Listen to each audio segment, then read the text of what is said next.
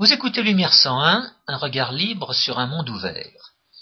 Aujourd'hui, François Guillaume et moi-même, Georges Lannes, vous proposons une émission sur l'actualité. Aujourd'hui, 3 mars, où nous enregistrons cette émission, l'actualité de ces derniers jours est très riche dans deux domaines. Dans le domaine européen de la question des budgets étatiques et dans le domaine américain en relation avec les élections primaires dans le cadre du Parti républicain. Oui, du sabotage de, l'égalité de la production par Nous allons, nous allons y revenir. Nous commençons par euh, l'actualité en matière européenne. Cette actualité est en effet très riche car euh, nous sommes arrivés à la fin de la phase législative qui avait été mise en route au début du mois de décembre par euh, la réunion des chefs d'État et de gouvernement pour essayer de mettre un petit peu d'ordre dans le Capharnaüm européen, où la Grèce est prétendue, où l'État grec est prétendu avoir un rôle majeur.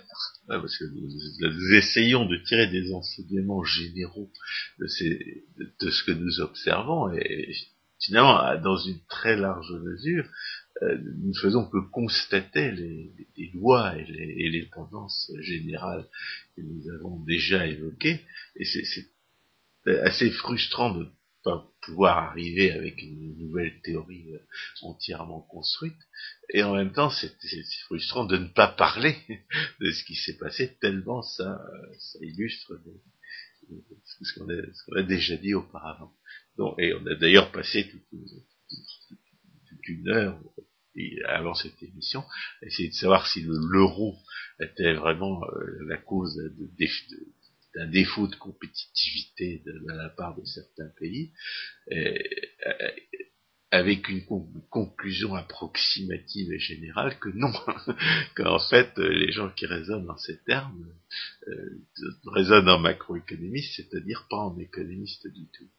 Et malheureusement, euh, on n'est pas encore arrivé au point où on pourrait arriver avec, avec une théorie générale de la chose qui, qui permette vraiment de mettre les choses au point de ce, point de vue-là.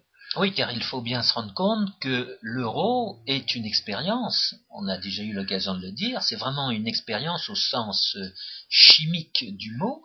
On a, on a, on a juxtaposé des éléments dont on ne connaît rien et on espère faire sortir de cette juxtaposition quelque chose de merveilleux. Et puis moi, mon problème pour, euh, raisonner sur ce genre d'affirmation, comme quoi l'euro serait la cause de problèmes de compétitivité permanente de la part des États, c'est que j'ai complètement perdu l'habitude de raisonner en termes macroéconomiques, parce que la macroéconomie, c'est faux lorsque j'avais rencontré Hayek pour la première fois, il m'avait dit qu'il fallait que je fasse ma thèse contre la macroéconomie, comme j'avais un problème de,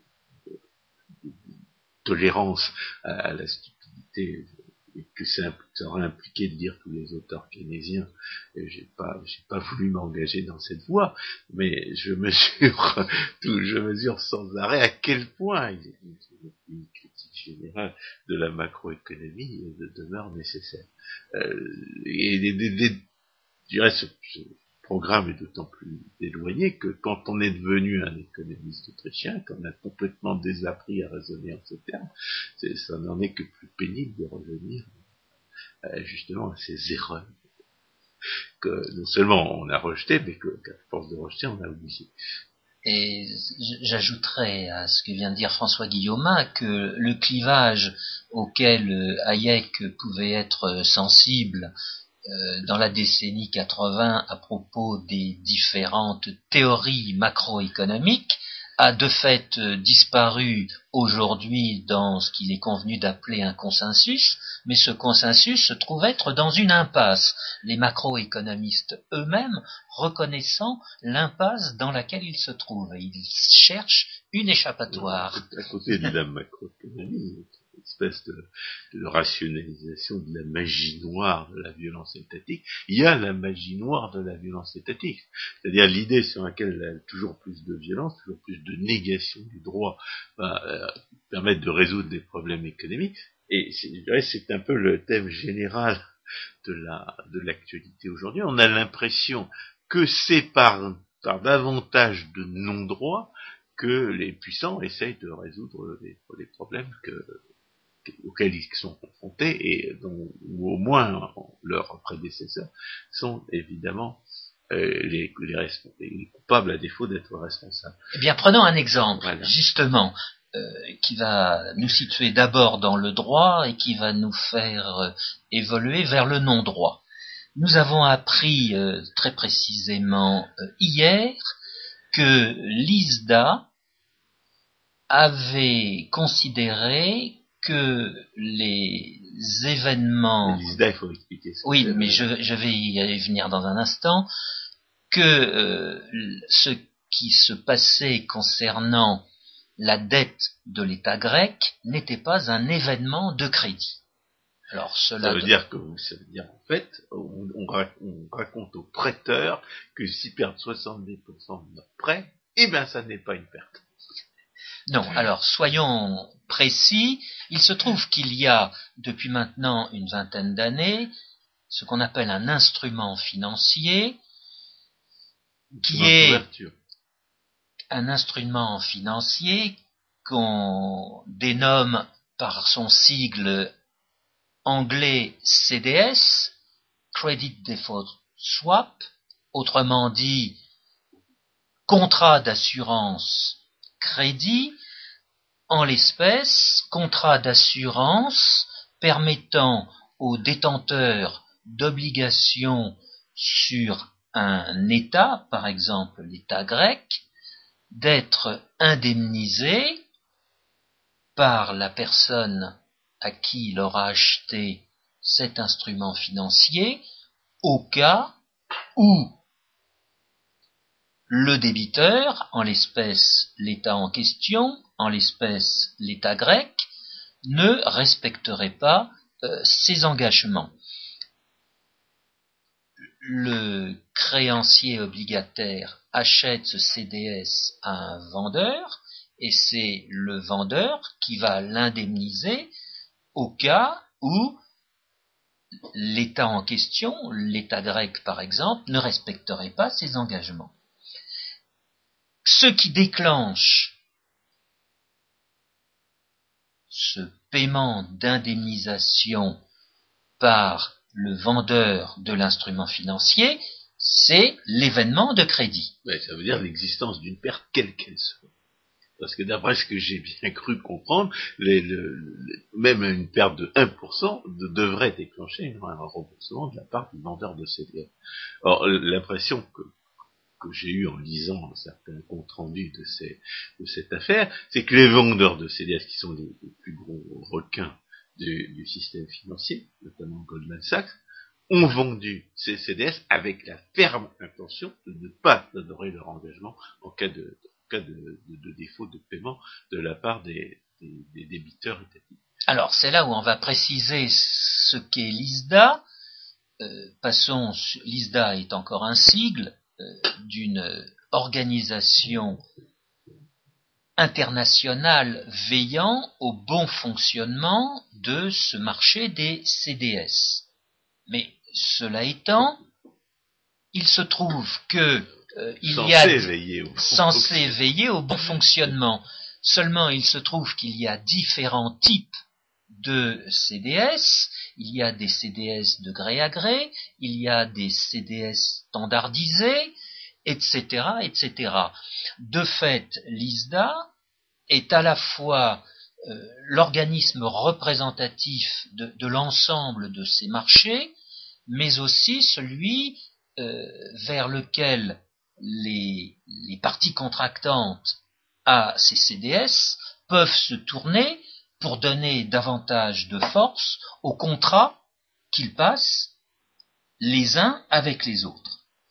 Autrement dit, dans cette décision de l'ISDA, de cet organisme euh, de garantie, de dire que la situation de l'État grec n'est pas un événement de crédit relativement aux obligations euh, qu'il a émises, eh bien, c'est une décision qui peut être acceptée par les uns et qui peut être refusée par les autres.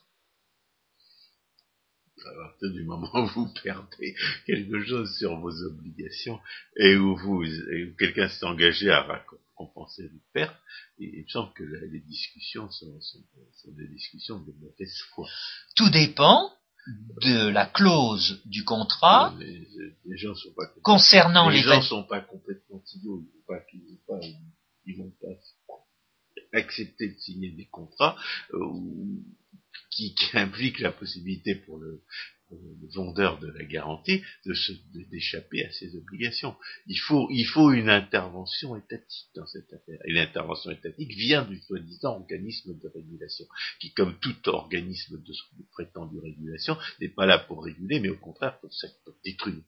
Et c'est là où on en arrive aux différentes formes de contrats de CDS.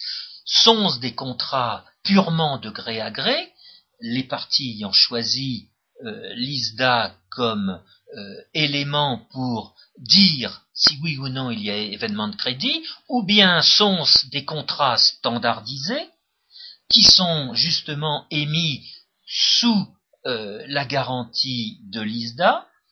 Ce sont des questions de droit, des questions de droit des contrats différentes, que les informations qu'on a pu avoir euh, ne distinguent pas. L'impression qu'on a, c'est que l'événement auquel on vient d'assister, c'est le droit du plus fort, c'est le non-droit. C'est-à-dire des gens qui s'étaient engagés à, rembourser des, pertes en cas de perte, et évidemment en échange de, de, sommes considérables, et qui, une fois qu'on leur demande de bien vouloir euh, honorer leurs engagements, eh bien, eh bien ne les honore pas, ne les, honore pas avec la certitude d'échapper à toute punition. Alors, dans ce cas de figure que dépeint François Guillaume, il faut s'attendre à ce qu'il y ait disparition pure et simple de ce marché euh, des CDS. On se demande pourquoi il n'a pas disparu. Je rappelle l'affaire de MF Global avec la, même crapule euh, originaire de Goldman Sachs qui s'appelle John Kozak qui a volé un milliard de dollars à, ses déposants. Euh, c'était de l'argent auquel il n'y avait absolument aucun droit de toucher. C'est exactement comme si votre banque ouvrait les coffres dans les sous-sols de sa banque pour vous piquer vos bijoux et pour les pour jouer à, la, au casino et, les perdre. C'est exactement ce qu'il a fait. Et, il dit absolument. il n'est pas inquiété pour ça. Euh, on, se demande si, les gens euh, continuent à, participer au, marché euh, qui ont été marqués par une telle négation de la, justice naturelle, uniquement parce qu'ils refusent de reconnaître l'ampleur et les implications de ce qui s'est passé. C'est, mais alors, cette situation est à mettre en parallèle avec la situation dont sont convenus les chefs d'État et de gouvernement et ministres des Finances des pays de la zone euro en relation avec les banques qui détiennent des créances sur l'État grec. Il a été convenu que les banques acceptaient volontairement de supporter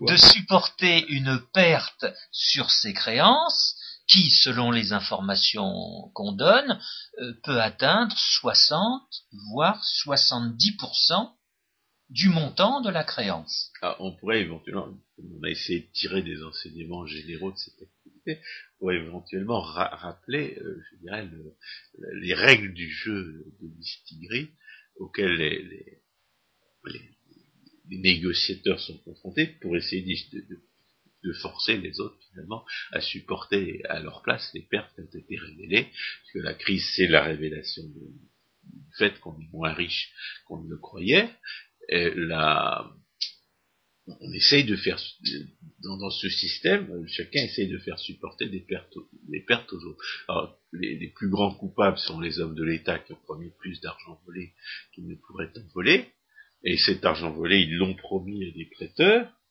ou à des, ou à des, futurs retraités. Et euh, bien entendu, la question est de savoir qui va, se qui va être le dindon de la farce, et chacun essayant de, forcer les autres à subir les pertes à sa place. L'idéal, bien entendu, ce serait que les, hommes de l'État qui ont promis cet argent soient pendus, leurs biens confisqués, euh, leur, famille exilée, leur, euh, maison rasée, et, euh, des cérémonies expiatoires accomplies sur le lieu de leur crime. Mais euh, malheureusement, c'est pas ce qui va se passer parce que les puissances sont toujours euh, sont toujours puissantes. Donc, on va essayer de trouver des des, des complices. Euh, Alors, d'après une classification grossière, on peut dire qu'il y a des, des, pays qui ont été comme dans, dans, tout système socialiste, ce sont les gens qui ont été les plus raisonnables qui vont subventionner ceux qui l'ont été le moins. Mais euh, il, y a, y a, divers types d'acteurs. Il y a les, les hommes de l'État des pays euh, dits euh, raisonnables, les, hommes de l'État des pays dits déraisonnables. Et bien entendu, on ne sait pas très bien où se trouvent les hommes de l'État français, étant donné qu'ils voudraient jouer au raisonnable, mais qu'à ils ne le sont pas. Et puis, en face de ces deux catégories de, prédateurs, vous avez les contribuables de, chacun des prédateurs, c'est-à-dire les contribuables des pays dits raisonnables et les contribuables des pays dits déraisonnables. Et puis à côté, il y a un cinquième larron qui est les anciens complices des hommes de l'État et qui, euh, qui, ont prêté, qui ont, qui ont acheté des promesses d'argent volé et qui ont le, éventuellement, à la différence des futurs retraités qui ne peuvent pas faire grand-chose, ils ont éventuellement la possibilité de faire pression sur les autres en, menaçant de ne plus prêter. Il y a une, circonstance dont on a déjà parlé dans ce, dans ce jeu, qui est que les, euh, euh bien que les prêteurs peuvent toujours refuser de prêter davantage, sinon à des, à des conditions, euh, à, des, à, des, taux d'intérêt beaucoup plus élevés. Et à partir du moment où les taux d'intérêt commencent à augmenter, ça ne peut que, euh, que qu'aggraver les difficultés financières des hommes de l'État, et en aggravant les, difficultés financières des hommes de l'État, ça rend leur capacité de, tenir leurs engagements d'autant plus suspect. dire lorsque les taux d'intérêt commencent sérieusement à augmenter, eh bien, euh, les carottes sont, cuites pour les hommes de, de cet État-là. Alors, dans cette présentation, François Guillaume, il y a quelqu'un que vous n'avez pas nommé et qui acquiert un rôle euh, qu'il n'avait pas par statut au départ, à savoir la Banque centrale européenne. De fait. Ah oui, il y a la solution par l'inflation. Alors, de fait, on peut penser que. J'aurais voulu signaler une deuxième circonstance qui est nouvelle, c'est le fait que avec le degré de socialisme atteint, euh, lorsque vous augmentez les, taux d'imposition, vous essayez de soi-disant euh, euh, traquer les niches fiscales, ce qui veut dire qu'on augmente les impôts simplement, eh bien, euh, vous luttez contre l'évasion fiscale, on n'ose pas appeler fraude fiscale parce que c'est légal, eh, eh bien, à ce degré de socialisme-là, augmenter les, impositions, ça ne veut pas nécessairement dire euh, augmenter les recettes. Ça a beaucoup plus de chances de les diminuer dans la mesure où les gens ont la possibilité soit de, refuser de, produire, soit de, s'échapper ailleurs, ou de mettre en tout cas leur, argent ailleurs. Donc le, euh, la possibilité de prêter la possibilité d'emprunter euh, est aujourd'hui limitée aux, États qui sont un peu plus raisonnables que les autres, et la possibilité d'augmenter les impôts, euh, de même. Donc les États qui ne sont pas raisonnables, et les hommes de l'État français sont dans une situation intermédiaire, ne peuvent plus ni emprunter ni voler davantage, contrairement à ce que certains voudraient leur faire faire. Voilà, donc voilà la, règle du jeu. Alors, une échappatoire, c'est l'inflation. Oui, non, mais avant, avant. Qui est un moyen, de, un moyen de discret de voler et puis de fabriquer une fausse, une fausse richesse qui va s'évaporer à, la longue. Oui, mais avant d'envisager cette possibilité, il faut mettre dans le jeu euh, la Banque centrale européenne. Ça, pour l'instant, non, non, mais très concrètement, pour l'instant, la Banque centrale européenne se tenait en dehors du jeu. De fait, si les pays si les, chefs d'État et de gouvernement et les ministres des Finances sont arrivés à s'accorder avec les banques privées sur la perte que ces banques acceptaient de supporter, c'est qu'en contrepartie, ces mêmes banques vont pouvoir, soit directement, soit indirectement, bénéficier d'une aide en provenance de la Banque centrale européenne. Et de fait, moyen direct de voler les contribuables. Oui, mais notamment euh, les détenteurs de monnaie en tant que contribuables. Mais de fait, cela se caractérisera pour les banques qui auront besoin, comme on dit, de liquidités, eh bien, par une création de monnaie à partir de la Banque centrale européenne. Laquelle création de monnaie sera le tremplin vers effectivement euh, une inflation.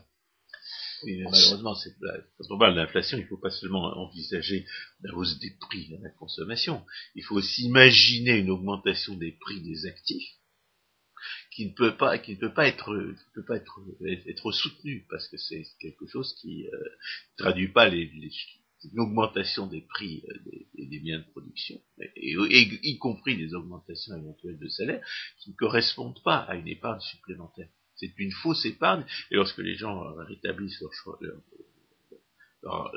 choix euh, antérieur entre l'épargne et la consommation, eh bien ces, ces, augmentations de prix-là vont, On aura fait croire à l'existence d'une richesse supplémentaire, et c'est généralement comme ça que les hommes de l'État essayent de s'en sortir, en faisant croire à la possibilité d'une richesse supplémentaire dont la véritable origine est la violence, car c'est la violence qui, impose la, Banque Centrale Européenne. Et puis, bien entendu, cette violence est illusoire, c'est-à-dire qu'on va différer la solution des problèmes, au lieu de reconnaître que euh, la solution des problèmes passe par une augmentation de la production, on, euh, on continue dans la voie de la, de la magie noire, de la violence étatique. J'ajouterais à cela que si les banques euh, privées ont accepté de supporter une perte sur leurs créances jusqu'à 70%, euh, en revanche, ils se sont laissés imposer moyennant donc ce qu'on ne sait pas et qu'on vient de d'effleurer. Pour sa part, la Banque centrale européenne, qui possède des créances sur l'État grec, elle n'a pas accepté la moindre perte. Et cette semaine, on apprenait que la Banque européenne d'investissement demandait de la même façon à ce qu'elle soit mise hors du jeu d'accepter une perte elle fait pas que demander, elle, impose. Euh, c'était la loi du plus fort. C'était en pourparler. enfin, dernière euh, dernière euh, institution et François Guillaume, je vous laisse la parole. Dernière institution à souligner qui vient effectivement d'avoir un pignon sur rue reconnu, à savoir le FESF, ce qu'on appelle en France le Fonds européen de stabilité financière, lui-même qui détient des créances sur euh, l'État grec, se trouve ne pas accepter de supporter la moindre perte sur ces créances. Autrement dit, pour l'instant, ce ne sont que les banques privées qui acceptent de supporter une perte, les organismes leur étant donné le marché passé, alors que trois institutions officielles, à savoir la Banque Centrale Européenne, le Fonds européen de stabilité euh, financière et la Banque européenne d'investissement, ne supporteront pas de pertes sur leur détention euh, de créances sur l'État grec. Donc on voit vraiment que ce système qui consiste essentiellement à refuser de reconnaître les, engagements, à honorer les engagements pris, conduit à, évidemment à ce que les plus forts l'emportent sur les plus faibles, quitte à éventuellement trouver des moyens détournés de, de, de, voler la population. Oui. L'inflation, c'est le bon moyen de voler la population par des moyens détournés au travers de l'illusion fiscale dont on a eu l'occasion de parler. Divers, mais, divers procédés d'illusion fiscale. Hein. Mais ce, ce que nous venons de dire fait donc que passer. L'inflation est un moindre mal par rapport au protectionnisme.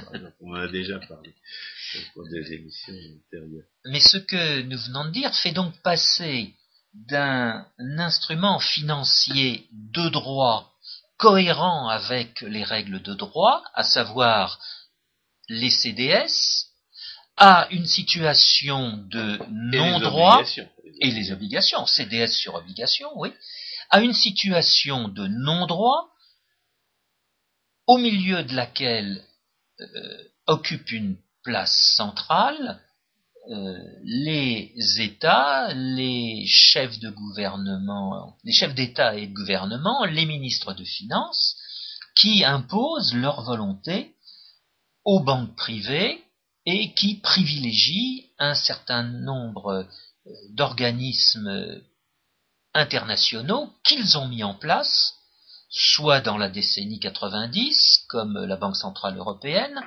soit dans la décennie 80, comme la Banque européenne d'investissement, soit tout récemment, comme ce Fonds européen de stabilité financière, qui a été ratifié au travers de ce qu'on a appelé le mécanisme européen de euh, stabilité, il y a quinze jours par euh, le Parlement français euh, dans le cas de la France. Bien entendu, tout ça, c'est la magie noire de la violence étatique, à laquelle nous opposons, nous, la magie blanche de la, de l'augmentation de la production. Parce que la crise se définissant par la découverte du fait qu'on est moins riche qu'on le croyait, en particulier, les hommes d'État peuvent distribuer moins d'argent volé qu'ils n'ont promis, eh bien, la solution, c'est pas, c'est pas davantage de violence, parce que la violence est destructrice, euh, même si elle réussit à dissimuler ses effets aux yeux de, ses victimes. Euh, la solution, c'est de produire davantage. Le problème, c'est euh, comment mettre fin au sabotage. Car nous avons affaire à un sabotage qui continue. Un sabotage qui continue d'abord au nom de la, du communisme antérieur, dans lequel les gens sont tellement habitués que même les lecteurs du Figaro sont, choqués à 95% si on leur explique que la sécurité sociale est une organisation criminelle. Or, c'est bien une organisation communiste. De même des impôts de la haine. Et les impôts de la haine se sont rappelés à notre bon souvenir récemment parce qu'on a trouvé un socialiste pour, pour rappeler à l'aggravation des impôts de la haine c'est du sabotage. C'est très bien que. Précisons la mesure proposée par ce socialiste, au-delà de 1 million d'euros de revenus par an, euh, sera imposé, l'excédent sera imposé à 75%. Alors qu'on se plaint déjà du fait que la, la super classe mondiale est, complètement dénationalisée, c'est peut-être vrai qui concerne la, dirigeante américaine, qui ne se soucie absolument plus des intérêts, même à moyen terme, des États-Unis.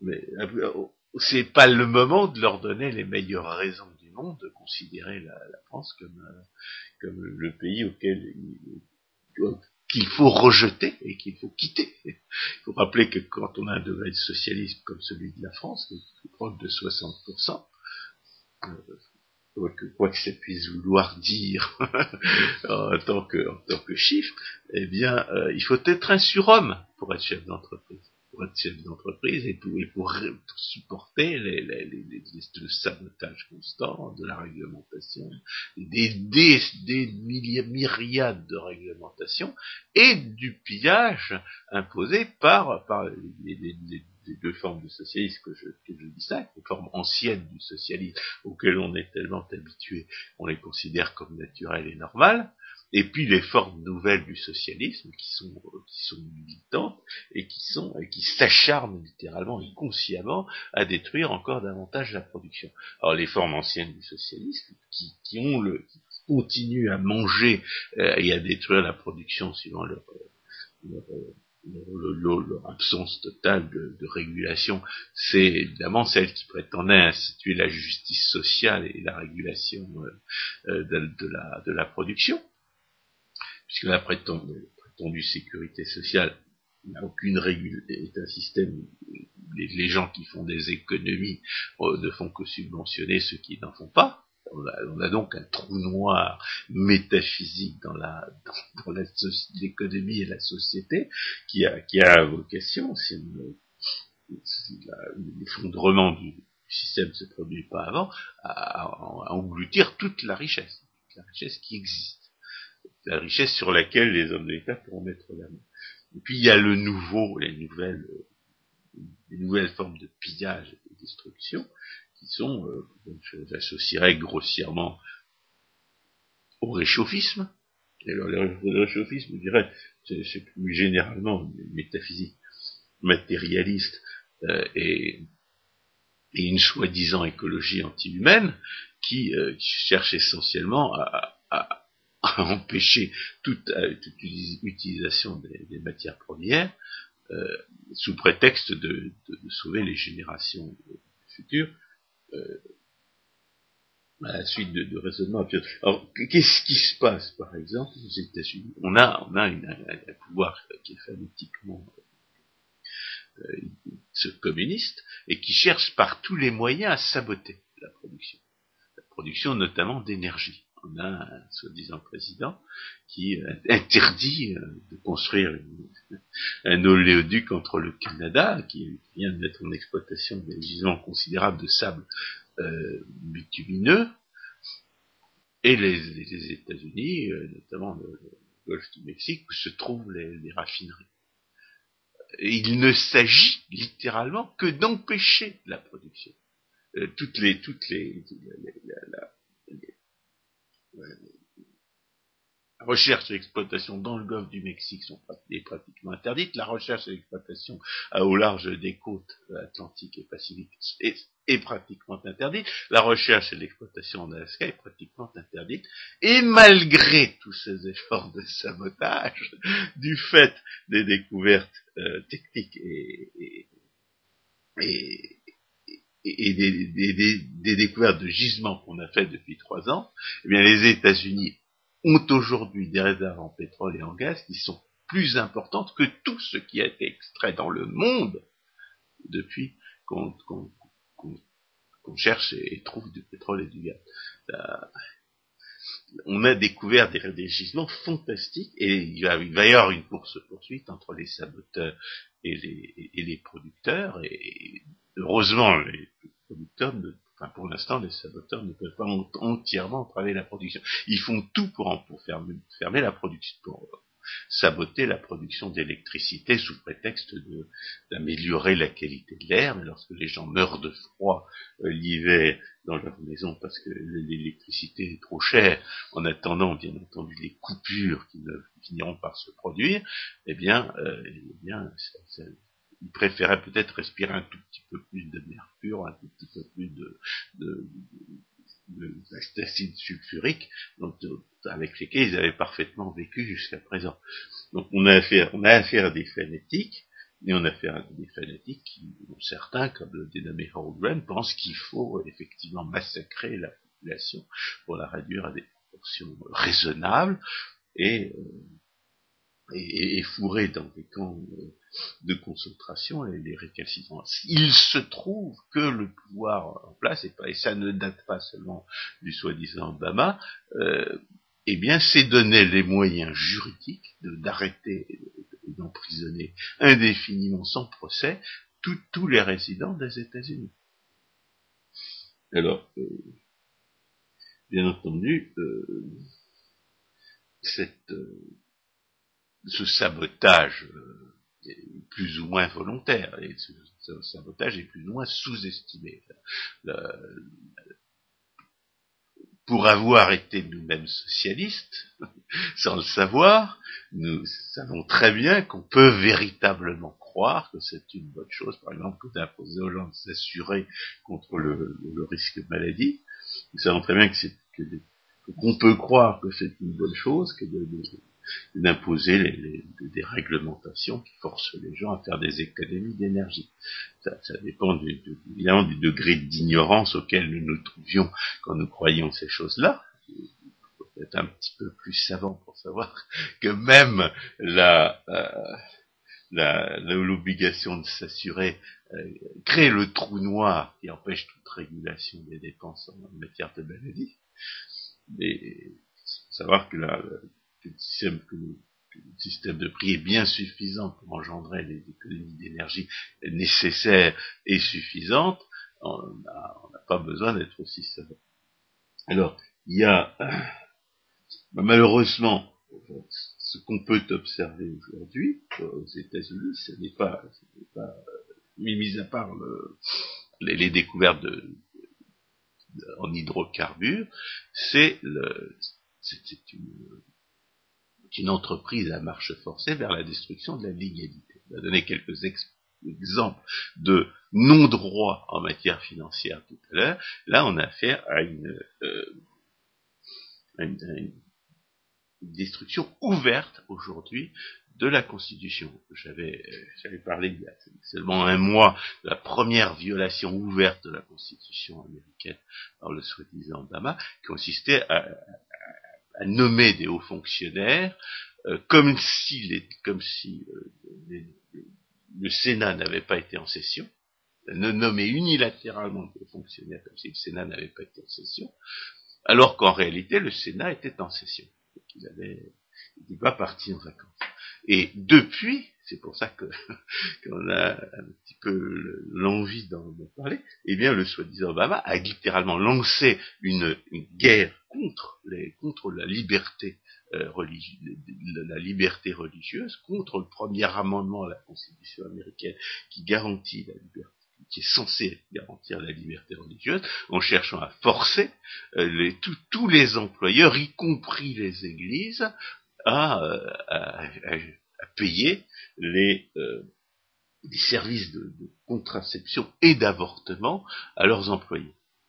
Bien entendu, c'est totalement inconstitutionnel d'imposer à qui que ce soit de, de, payer des, services d'assurance à, qui que ce soit, mais la, Cour suprême a été saisie de, cette, cette, prétention du, pouvoir fédéral à imposer ces, obligations anticonstitutionnelles, mais le, régime euh, communiste actuel n'en a cure et cherche à imposer par voie réglementaire aux, aux églises à, payer donc ces services de, contraception et d'avortement euh, avant que cette question ait été résolue par la Cour suprême. Et on ne sait pas d'ailleurs si la Cour va reconnaître que, toute cette législation est contraire à la, Constitution, parce que si elle est évidemment contraire à la jurisprudence, moi ce que je crains, c'est que l'argument comme quoi qui peut le plus peut le moins ne, l'emporte. Dans la mesure où si les hommes de l'État peuvent forcer les gens à payer des impôts pour acheter des produits dont ils ne veulent pas et des prétendus services euh, dont ils prêts éventuellement à, combattre la fourniture, on voit pas pourquoi une forme de violence moindre ce qui les oblige à acheter des, produits et des services à des entreprises euh, nominalement privé, dis nominalement parce qu'elles sont réglementées comme dans la, Zwangschaft euh, nazie, eh bien, euh, ça serait serait anticonstitutionnel. À partir du moment où les hommes de l'État ont le pouvoir d'imposer des impôts au niveau fédéral, il est très difficile, moi je dirais du point de vue, du raisonnement pur, d'affirmer qu'ils n'ont pas le droit d'imposer aux gens d'acheter des produits et des services. Et d'acheter eux-mêmes des produits et des services à des entreprises nominalement privées.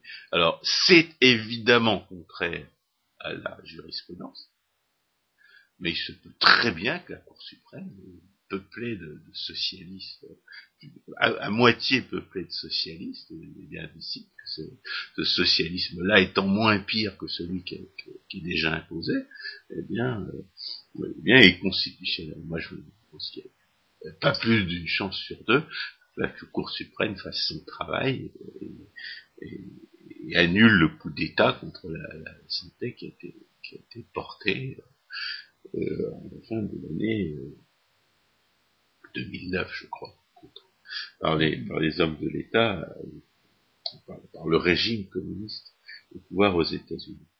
Alors, il y a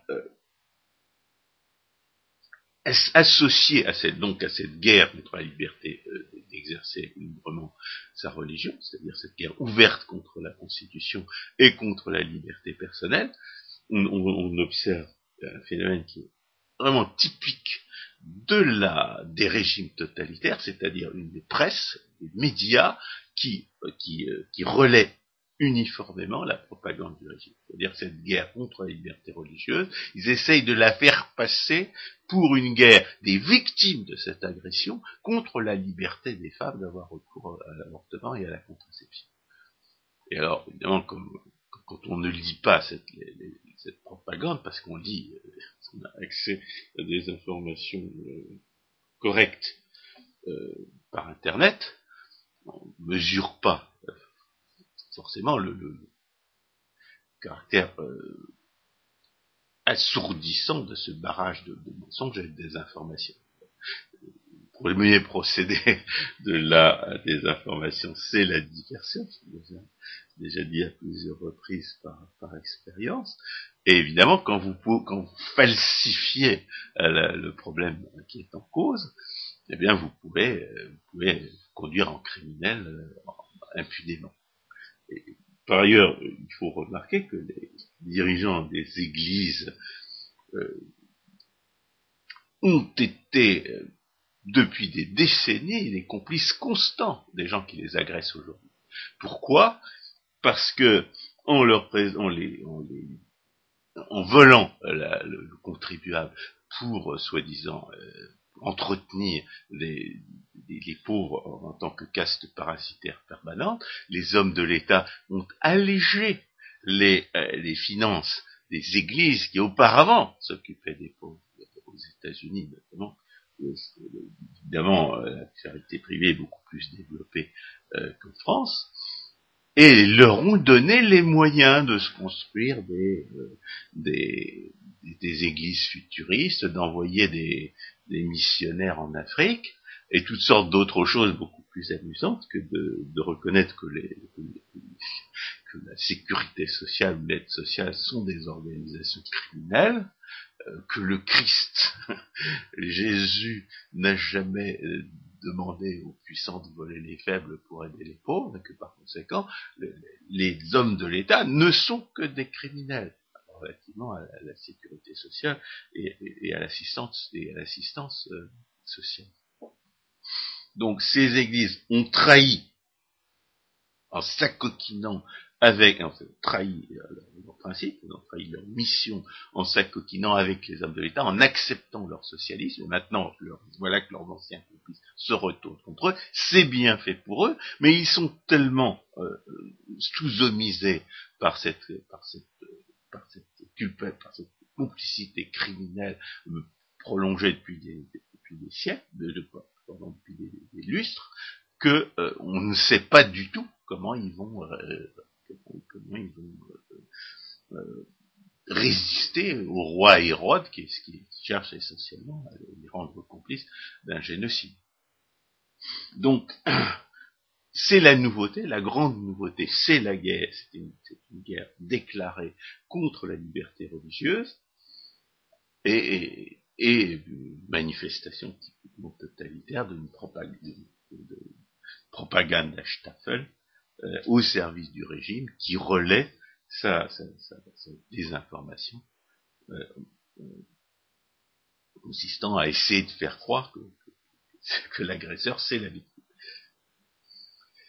Alors, il y a un autre, un autre, deux autres phénomènes qui se sont produits depuis, euh, depuis un mois, qui sont, qui sont très importants, et je dirais relativement euh, à, la, à ce qui se passe en matière religieuse. On peut toujours faire des références bibliques. Euh, la dernière fois que j'avais parlé de ces questions, j'avais parlé de Sodome et de Gomorre, que Dieu avait détruit laissé détruire parce qu'il n'avait pas trouvé assez de justes, et j'avais dit qu'on avait peut-être trouvé deux, euh, deux, agents de la bureaucratie judiciaire qui étaient prêts à faire leur travail.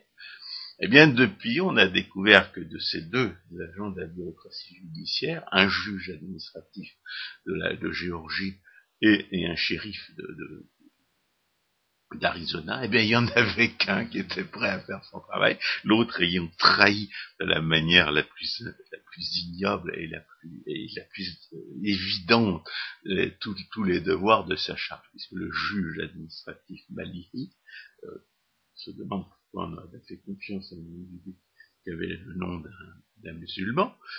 Euh, le juge administratif Malihi, non seulement a, a donné tort au requérant alors que la partie adverse avait refusé de se présenter au tribunal, ce qui constituait en soi une faute, euh, une faute grave de la part de l'avocat représentant la partie adverse, et a donné tort au requérant en inventant des faits qui n'avaient pas été, euh, pas été présentés à l'audience, en allant chercher une jurisprudence de, de, bas, de, bas, étage contre la, contre la, décision de la Cour suprême dont l'interprétation est absolument, euh, est absolument claire.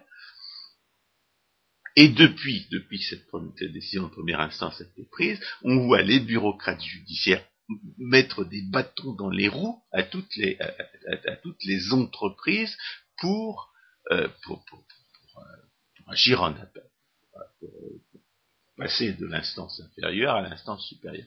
On voit des, on voit des avocats euh, qu'il est habituel, qu'il est habituel d'autoriser à, représenter leurs clients en dehors des États où ils sont, ils accrédités. Euh, interdire à ces avocats de les représenter, ce qui force les clients à se représenter eux-mêmes. On voit des, on voit des, des, employés qui refusent de d'accepter les dossiers euh, sous prétexte qu'on n'a pas payé un, dollar ou qui font, font semblant d'avoir égaré les dossiers. C'est quelque chose qu'on observe depuis quatre ans dans l'affaire de, l'éligibilité du soi-disant Obama. Vous avez, des, vous avez des sabotages à tous les niveaux de la bureaucratie judiciaire. Et donc le, premier, le premier bureaucrate judiciaire dont on pouvait penser qu'il allait faire son travail a au contraire trahi grossièrement, et il a trahi grossièrement de, tous les devoirs de sa charge, d'une manière qui évidemment est censée rendre les, procédures d'appel extrêmement faciles, mais il faudrait encore que, les bureaucrates judiciaires des, instances supérieures ne soient pas également des saboteurs, et c'est ce qu'ils sont. Alors la deuxième le deuxième individu qu'on pouvait soupçonner d'être prêt à faire son travail, il a effectivement fait, c'est jeudi dernier, c'est le, shérif euh, Arpaio du côté de Maricopa en, Arizona, un comté de Maricopa qui quand même représente un million trois cent mille habitants, et qui, euh, depuis, euh, octobre dernier enquêtait sur le, prétendu certificat de naissance du soi-disant Obama présenté le 27 avril dernier, et avant-hier, il a, déclaré que ce, document, comme tout le monde pouvait le savoir euh, depuis le 27 avril euh, 2011, ce document était un faux. une fabrication, euh, aucune explication alternative ne tient. Non seulement il a déclaré que ce document était un faux, mais il a aussi constaté que la que l'enregistrement, recensement du soi-disant Bama est également un faux. C'est-à-dire qu'il a découvert deux, deux, deux crimes, deux, deux, deux délits fédéraux, je sais pas comment on appellerait ça en français, ce sont des crimes, des crimes en anglais, ce sont des, felonies en, anglais, mais je sais pas que ces faux et usage de faux en écriture publique représentent euh, pour un spécialiste français du droit pénal. Toujours est-il que le soi-disant, que, désormais la question est que, désormais on a un, un, un, officiel qui a, qui a mis des professionnels à l'étude de cette question. Les professionnels ont rendu leur, euh, leur, leur expertise. Ils ont déclaré que le document dont le soi-disant Obama se sert pour soi-disant pour prétendre euh, être éligible à la présidence, force, sophisme et, négation de la, de la jurisprudence constitutionnelle à l'appui, ce document est un faux. Et la question est de savoir si, la classe politique, qui est euh, complice à 100% de, de, cette usurpation criminelle de, la Maison Blanche par le soi-disant Obama, va faire comme si elle n'avait rien vu, rien entendu, comme elle le fait depuis quatre ans. cette question-là, elle n'est pas encore tranchée. Euh, il faut bien euh, qu'il reste un suspense. Euh, J'ai passé la journée d'hier et, d'aujourd'hui à recenser les échos dans la presse internationale. Il n'y a apparemment pas un mot dans la presse française. Il y, a, un écho dans la presse belge, dans la presse israélienne en français, dans la presse euh, sénégalaise, dans la presse euh, estonienne, dans la presse euh, danoise, dans la presse finlandaise. Je n'ai pas encore tout exploré. En Allemagne, je en allemand, je n'ai rien trouvé. J'ai trouvé qu'un blogueur. en espagnol, j'ai trouvé beaucoup de choses, répétant beaucoup plus souvent qu'à leur tour les, euh, mensonges contre le shérif Arpaio, comme quoi il serait raciste parce qu'il chercherait plus des, des Mexicains ou des, des, Nicaraguayens parmi les, les immigrés euh, clandestins que les Norvégiens ou les, les Suédois. Euh, mais comme quoi, alors évidemment, les, les, les les procédures entamées contre lui par le sinistère de l'injustice euh, sont, sont, destinées à le discréditer parce qu'on savait qu'il faisait cette, euh, on savait qu'il faisait cette, euh, cette, enquête sur le prétendu euh, certificat de naissance du soi-disant Obama. Et il s'agissait évidemment de le discréditer au maximum, parce qu'on savait que ce qu'il allait trouver, il faut faut pas croire que les organisateurs eux-mêmes, euh, les organisateurs même du faux, ne savent pas que c'est un faux et que tout le monde peut le savoir, parce que tout le monde pouvait le savoir une heure après la publication de ce faux. À cette occasion, d'ailleurs, tous les, tous les gens qui ont jamais travaillé sur une, image sur ordinateur euh, sont, devenus de, fervents, des fervents partisans de, de la, de la, de l'usure, de la de la thèse de l'usurpation, puisque quiconque a travaillé sur une image sur ordinateur pouvait savoir que ce document était faux. Donc, euh, on a trouvé un bureaucrate judiciaire qui soit prêt à faire son travail. Est-ce que ça va être suffisant pour sauver Sodome et Gomorre? Euh, La question reste ouverte. Alors, là, il se trouve par ailleurs qu'il y a des élections primaires au Parti républicain. J'ai déjà dit que le Parti républicain était euh, entièrement complice de l'usurpation, essentiellement parce que le candidat McCain était lui-même inéligible. alors, en 2008, lors de l'élection présidentielle, qui était inéligible au regard de la jurisprudence en vigueur, Minor contre Happeset, du 29 juin 1875, euh, jurisprudence qui dit que pour être euh, le citoyen naturel qu'exige la Constitution et le douzième amendement pour être président ou vice-président, eh bien, il faut être né dans le pays de deux parents qui sont citoyens. Voilà ce que dit la jurisprudence de la Cour suprême.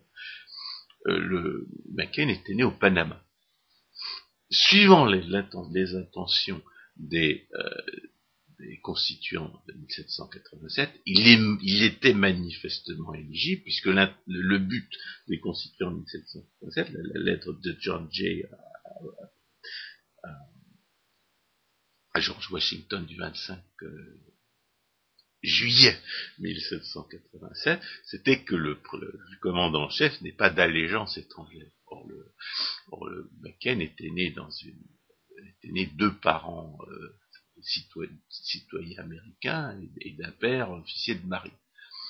Et par ailleurs, les euh, constituants de 1787 faisaient usage comme manuel de droit public euh, notamment droit international public, un, un livre euh, de 1758 euh, d'un Suisse appelé Emmerich de Vattel, qui s'intitulait le droit, qui s'intitule Le droit des gens, et qui disait que le citoyen, que le, fils de, diplomate et de militaire à l'étranger était réputé citoyen naturel.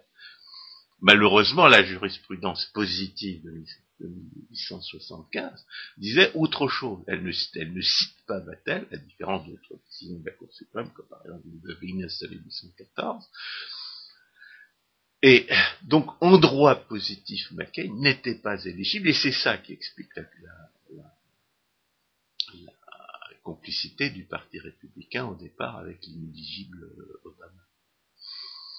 Et le, le McCain, au lieu de faire ce qui, ce qui aurait été honorable, juste et, et, légal, c'est-à-dire d'aller demander à la Cour suprême de bien vouloir modifier la jurisprudence mineure, il a demandé au Sénat de le déclarer euh, éligible, ce que le Sénat n'avait pas le droit de faire. Et, le Sénat l'a déclaré éligible en prétendant faussement qu'il était sur une base américaine et que par conséquent c'était le territoire américain, et parce qu'il avait deux parents citoyens euh, américains. Et le et, c'était la résolution 500 du Sénat du 30 avril 1900, de 2008, et depuis le 30 avril 2008, les, tous les sénateurs ont complètement oublié qu'il fallait avoir deux parents citoyens américains pour être éligible à la présidence puisqu'ils ont complètement refusé d'examiner l'éligibilité du soi-disant Obama, qui lui a quatre motifs d'inéligibilité. Premièrement, il n'est pas né aux États-Unis.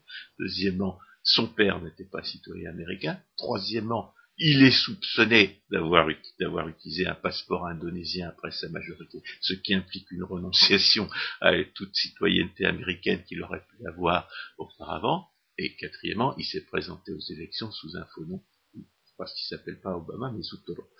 Donc, là, on a affaire à une classe dirigeante qui est résolue à violer la Constitution et à, bafouer toutes les prétentions du peuple à voir respecter cette Constitution qui est là pour le protéger justement contre les abus de pouvoir de la classe dirigeante. C'est la situation réelle telle qu'elle a été par le, texte de Code de Villia dont on a déjà parlé et qui s'intitule La classe dirigeante américaine et les périls de la révolution qui date de, de, de juillet 2010. Et aujourd'hui, ce qui se passe à l'intérieur du Parti républicain, eh bien, c'est la bataille entre le peuple et la classe dirigeante le peuple étant représenté par Gingrich et Santorum, la classe dirigeante étant dirigée par Romney, étant représentée par Romney et Ron Paul, parce que Ron Paul a trahi ses électeurs et il a trahi ses principes. Il est en cheville avec Romney pour faire gagner Romney. Il est en cheville avec Romney pour faire, pour faire gagner Romney parce que tout le monde se conduit comme s'il n'avait aucune chance de gagner, tout le monde sait qu'il n'a aucune chance de gagner, il ne reste dans la cour que pour piper les voix des, euh, des, des, des, candidats du peuple, et il ne reste dans la course que pour diffamer les candidats du peuple. Il n'attaque jamais Romney, il n'attaque jamais que, Gingrich et Santorum. Alors pourquoi est-ce que je parle de... Donc, euh, aujourd'hui, la bataille entre le peuple et la classe dirigeante qui a décidé de violer la Constitution, elle est représentée par, euh, par la bataille entre Romney et les, les, deux autres candidats libéraux, euh, entre Romney et Paul d'un côté, et les deux autres candidats libéraux de l'autre, à savoir Santorum et Kinsey. Alors, ce qui est caractéristique, une autre caractéristique nouvelle, celle-ci celle encore nouvellement découverte de Romney, c'est que il a, mobilisé toute la, toute la direction du parti républicain pour calomnier Gingrich, lorsque Gingrich a gagné en Caroline du Nord. Pour essayer de faire passer Gingrich, qui avait été l'allié le, plus fidèle de Reagan dans les années 80 et des, années 90, que Nancy Reagan avait présenté comme le successeur de Reagan, il a réussi, aux yeux des ignorants et des imbéciles, par des, par, des campagnes de, publicité euh, calomniatrices, euh, à, à coût de millions de dollars, il a réussi à le faire passer pour un adversaire de Reagan. Ils ont réussi à faire passer ce Gingrich qui a obtenu des résultats euh, miraculeux à partir de 1994, dans le sens du libéralisme et dans la lignée de, Reagan, ils ont réussi à le faire passer pour un socialiste et pour un ennemi de Reagan, et c'est pour ça qu'il a perdu des fois aux élections successives. Et cette, diffamation euh, odieuse qui, conduit évidemment à s'interroger sur la question de savoir s'il ne faudrait pas des lois contre la diffamation euh, du genre de celles qui existent en France et en Grande-Bretagne pour mettre fin à ces procédés de, destruction de, la réputation des personnes à coup de mensonges, eh bien, ces procédés calomnieux, ce sont les procédés de la gauche. Et Sarah Palin a écrit un, article pour dénoncer, un article magnifique, pour dénoncer ces procédés de, la direction du Parti républicain, qui a bien mobilisé d'anciens collaborateurs de Reagan pour mentir contre Gingrich, parce que ce, ce sont des procédés de la gauche. La gauche se trouve à l'intérieur du Parti républicain, le combat entre le, bien et le mal se trouve à l'intérieur du Parti républicain, et le Romney euh, représente le mal.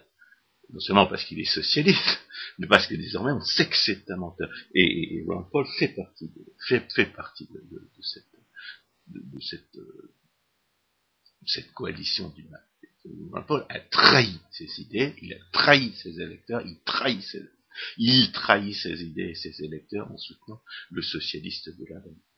Alors, pourquoi est-ce que je parle de, cette question dans, le contexte d'une opposition entre la magie noire et la magie blanche, bien entendu parce que Romney représente la magie noire, mais aussi parce que Gingrich représente la magie blanche. Son projet, son programme, c'est la libération de l'économie et c'est un programme extrêmement précis. On sait qu'il a déjà réussi une fois, à différence de saint Oram, qui est un petit peu, doctrine sociale de l'Église, comme je l'ai déjà dit, et qui n'a pas son expérience ni son habileté. Il a un programme de libération de l'économie, et il a un programme qui se fonde sur la découverte, sur les découvertes en pétrole et en gaz dont j'ai parlé. Il a un programme qui peut-être dans le chiffrement que peut éventuellement prêter à, à, à, débat, mais qui, qui repose comme, comme je, comme, comme je, comme je l'ai dit, sur la libération de la production, la libération générale de la production, et en particulier la libération de la production d'énergie. Et c'est un programme qui affirme, affirme, ou a raison, évidemment pas les moyens de vérifier, peut-être que Véronique de Rugy pourrait le faire, le Market Center de, Virginie, il affirme que les que aussi extravagante, si écrasante que soit la dette de l'État fédéral américain, cette question-là pourrait être résolue par des simples, euh, des simples droits euh, euh, sur le sur le pétrole et le gaz nouvellement produits et éventuellement exportés par, cette libération. Si la libération avait lieu. Donc on a, on a affaire à quelqu'un qui sait ce qu'il faut faire et qui a déjà expliqué comment il fallait faire. C'est pour ça que je, entre Gingrich et Santorum, moi je choisis Gingrich, il a, il a fait ses preuves. Et, et d'ailleurs, il y a un, énormément de gens extrêmement bien, des gens qu'on aurait voulu, dont on aurait voulu qu'il soit, euh, qu'il soit président éventuellement, comme euh, Thomas Sowell, comme, euh, comme Sarah Palin, en tout cas son, son époux jusqu'à présent s'est déclaré, comme, euh, comme Herman Kane, et, et, et, même Chuck Norris, et, et, Fred Thompson, qui, était le meilleur candidat possible en 2008 et qui a été écrasé par la propagande mensongère de, de Romney, comme euh, aujourd'hui Cambridge a été victime de cette même, calomnie dégoûtante. Eh bien, tous ces gens-là, ils soutiennent Gingrich, ils soutiennent pas Santorum. Donc, euh, on ne peut, malheureusement, il n'y a pas énormément de, de succès. Il n'a pas énormément, eu énormément de succès au cours du mois écoulé, mais ça mais il, est favori pour les, primaires de Géorgie en tout cas. Alors, la, la magie blanche que, que, que, j'oppose à la magie noire de la violence étatique, il faut rappeler qu'elle se, qu'elle se fonde sur la métaphysique de la création parce que les, fanatiques qui cherchent à saboter la production d'énergie, que ce soit dans l'Union européenne ou, aux États-Unis aujourd'hui, à différence du Canada d'ailleurs, eh bien, c'est une, une, opposition entre les matérialistes d'un côté, en tout cas les monistes matérialistes d'un côté, et les, et les partisans de la création de l'autre lorsqu'ils ont une métaphysique cohérente, sont monothéistes. Ce dont nous avons déjà parlé, une émission qu'on a appelée le, le créationnisme économique, c'est que la production est, est le fruit de pensée. C'est la production, c'est une information qui est créée par l'esprit humain, et par conséquent, la question du développement durable, sur quoi on a déjà fait également une autre émission, est une question qui ne se pose pas.